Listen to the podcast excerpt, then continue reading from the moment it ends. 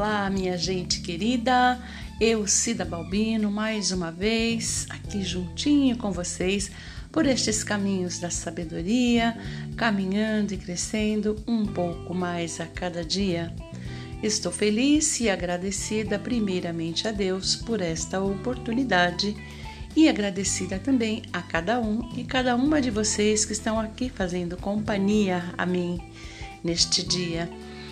Gente, hoje vamos fazer uma reflexão sobre um tema muito especial que foi feito com muito carinho, primeiramente para mim e depois para cada um e cada uma de vocês. O nosso tema de hoje será Cuidado com os maus conselheiros.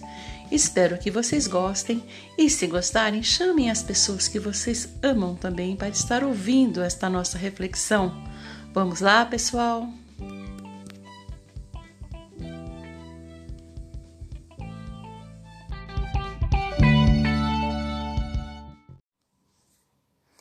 Bem, esta história aconteceu por volta do ano 997 a.C.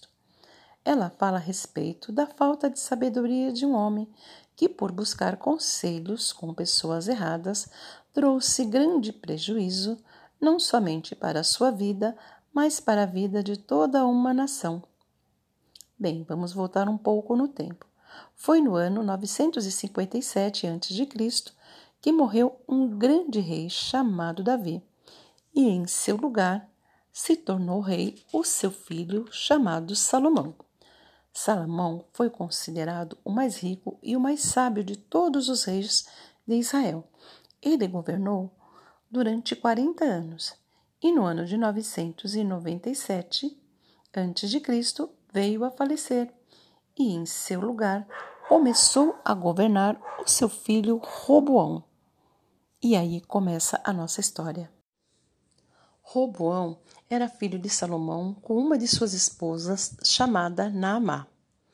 Ela era uma mulher amonita. Salomão, em sua vida, teve setecentas esposas e trezentas concubinas, e dá para se imaginar a quantidade de filhos que teve, e também é de se imaginar que ele não devia ter tempo para acompanhar a educação e o crescimento de todos esses filhos, deixando isto na responsabilidade de suas esposas. Acontece que Salomão, apesar de ser considerado um rei muito sábio, em determinada época de sua vida decidiu fazer o que não agradava a Deus, ou seja, decidiu desobedecer a Deus, pois ele sabia que não deveria se casar com mulheres que não adorassem ao único Deus de Israel, o Deus de Abraão, Isaque e Jacó. E ao invés disso, Salomão, numa demonstração de falta de confiança na providência e proteção de Deus, resolve se casar com muitas mulheres, mulheres de várias nações, na, mulheres que não adoravam a Deus de Israel, mas sim adoravam a vários deuses. E a idolatria entrou com muita força dentre o povo de Israel. Bem, todos esses inúmeros casamentos que Salomão fez, na verdade tinham como objetivo fazer alianças para fortalecer a nação em caso de guerras, demonstrando assim a falta de confiança em Deus e a confiança na força do braço, na força dos homens. E assim a nação de Israel seguia fazendo aquilo que não era do agrado do Senhor. Bem, mas vamos voltar a falar sobre Roboão. Roboão era filho de Naamá. Esta mulher era uma amonita. Este povo, os amonitas e os moabitas, tiveram início após a destruição da cidade de Sodoma e Gomorra. Lá estava um homem chamado Ló, que era sobrinho de Abraão. Toda esta cidade foi destruída com seus habitantes por Deus. Deus ordenou que caísse fogo do céu. Mas, porque Abraão intercedeu pela vida de Ló, Deus enviou um anjo para que tirasse Ló e toda a sua família, a sua esposa e suas duas filhas dali. Mas o anjo ordenou que não olhassem para trás. Caso contrário, eles morreriam. E a sua esposa, a esposa de Ló, decidiu desobedecer, olhando para trás e se transformando numa pedra de sal. Ló, com as suas duas filhas, fugiram para as montanhas e ali habitaram. Porém, a sua filha mais velha observou que ao redor não haviam pessoas e que a geração de Ló poderia se acabar ali, porque ele já era velho. Então ela teve uma péssima ideia, falou com a sua irmã mais nova para que elas embebedassem o seu pai, para que elas tivessem relações com seus pais, com o seu pai Ló, para que elas pudessem gerar filhos para ele. Assim, ele, a geração deles não acabaria. Então, assim fizeram.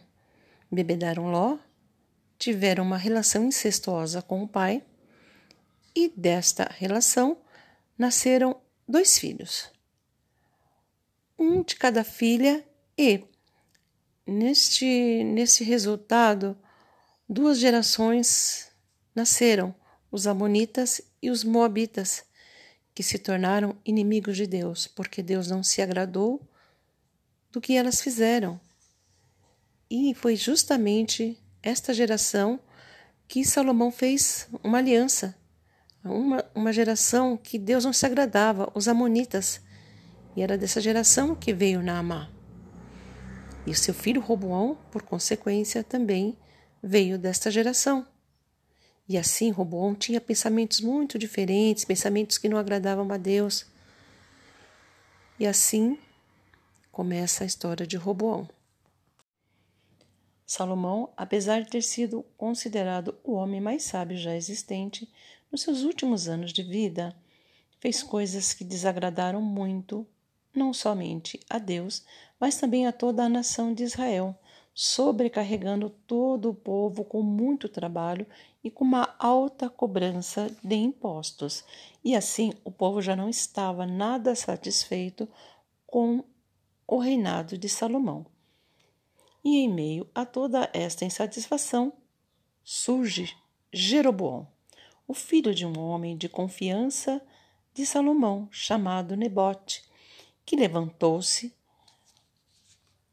com revolta contra Salomão, porém não alçou êxito e teve que fugir para o Egito, onde foi protegido por Faraó e lá permaneceu até a morte de Salomão. Porém, morto Salomão, Jeroboão retorna para Israel a convite dos líderes das congregações que o tinham em autoestima. Roboão vivia em Jerusalém e após a morte de seu pai, o rei Salomão, Roboão voltou para Siquém para ser coroado rei sobre Israel.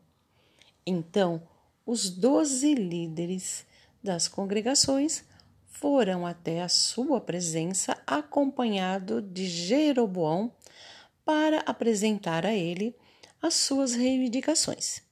Disseram que se Roboão diminuísse os trabalhos excessivos e os altos impostos, eles seriam com ele dariam apoio ao seu reinado, pois estavam insatisfeitos da forma como Salomão vinha agindo ultimamente. Bem, Roboão ouviu todas as suas propostas e pediu para eles que lhe dessem três dias para que ele pensasse. Porém, Roboão, ao invés de se aconselhar com os homens experientes que já aconselhavam o seu avô Davi e o seu pai Salomão, decidiu fazer algo diferente. Foi se aconselhar com seus amigos, com seus jovens amigos, todos inexperientes. Então, os jovens conselheiros de Roboão lhe deram o seguinte conselho: Roboão, diga a eles que, se o seu pai fez com que carregassem um jugo pesado e a eles castigou com açoites. Tu o castigarás com escorpiões. Diga a eles que o seu dedo mínimo é mais grosso do que a lombar do seu pai. Estas palavras massagearam o ego de Roboão, fazendo-o se sentir poderoso. Uma nova geração teria início a partir dele. Hum. E assim, quando voltaram os líderes das congregações junto com Jeroboão, Roboão usou destas palavras, que lhes foi aconselhada pelos seus amigos jovens conselheiros, causando indignação e revolta em todo o povo de Israel. Tamanha foi a revolta do povo de Israel que mataram a Adorão, um homem que Reboão mandou até o povo para lhes cobrar os impostos. Hum, mas sabendo de tudo o que havia acontecido, Roboão tratou de fugir para Jerusalém. Olha, e assim começa o desligamento do povo de Israel da casa de Davi. E isto até os dias de hoje. Bem, e com esta separação, com esta revolta, dez tribos resolveram nomear a Jeroboão como rei sobre elas, ficando apenas a casa de Judá e a tribo de Benjamim, sendo governadas por Roboão. Dividia-se então o povo de Israel em duas partes: a parte do norte e a parte do sul. A parte do sul seria Judá e Benjamim, e a parte do norte seria as demais tribos governadas por Jeroboão. Vocês viram, gente, como o mau conselho, como seguir o mau conselho pode trazer prejuízos não somente para a nossa vida, como para a vida das pessoas que nos rodeiam, para as pessoas que nós amamos. Essa separação causada por porque Robão seguiu um mau conselho trouxe grande prejuízo não somente para um lado, mas para os dois lados e também para a sua vida. O povo do Reino do Norte ficou mais tarde conhecido como samaritanos, considerados inimigos do povo de Deus. Mas essa história nos traz inúmeras lições e ela está em sua íntegra no livro da Bíblia chamado Primeiro a Reis, a partir do capítulo 11. Se vocês desejarem, dão uma olhadinha, vale muito a pena, viu, pessoal? Bem, mas hoje nós vamos parar nesta parte da história para refletirmos um pouco a respeito do que um mau conselho pode ser prejudicial às nossas vidas, como ele pode prejudicar não somente a nós, mas as pessoas que nós amamos. Vocês viram, gente, Roboão, um jovem rei que tinha tudo para ser um excelente rei, pois teve exemplo daquilo que não deveria fazer. Poderia ajudar uma nação, mas por seguir maus conselhos acabou por prejudicar-se e ainda prejudicar toda uma nação. Isto pode muito bem nos servir de exemplo para aplicarmos em nossas vidas nos dias atuais, nos dias de hoje. Pois o inteligente aprende com seus próprios erros, mas os sábios, estes, só de ver as consequências dos erros dos outros já é o suficiente para aprender. Então, fiquemos atentos. A quem vamos pedir conselhos? Quando vamos pedir conselhos a alguém, Devemos observar se esta pessoa a quem vamos pedir este conselho tem uma vida que nos serve como exemplo, se esta pessoa entende o suficiente do assunto para nos ajudar, se esta pessoa segue os mesmos conceitos religiosos que nós, se ela o ama o suficiente ou te conhece o suficiente para dar bons conselhos. Analisemos os prós e os contras e se ainda tivermos dúvidas, devemos sempre pedir conselhos a outras pessoas e analisar. Pedir principalmente a ajuda de Deus para decidirmos o que fazer. Não apressa, não se apresse em decidir o que fazer. E se depois decidido, faça sabendo que está fazendo o melhor. Ai, quando forem tomar uma decisão, Lembre-se de Roboão, este jovem rei que, na precipitação do seu coração, tomou uma decisão há milhares de anos atrás, que traz consequências até os dias de hoje. Às vezes, recuar é melhor do que avançar. Cuidado com orgulho, ele é péssimo conselheiro. Bem, minha gente, a nossa reflexão aqui por estes caminhos da sabedoria hoje para por aqui. Espero que tenham gostado e, se gostaram, chamem as pessoas que vocês amam, as pessoas queridas, para estarem aqui juntinho com a gente, caminhando e crescendo mais um pouco por estes caminhos da sabedoria.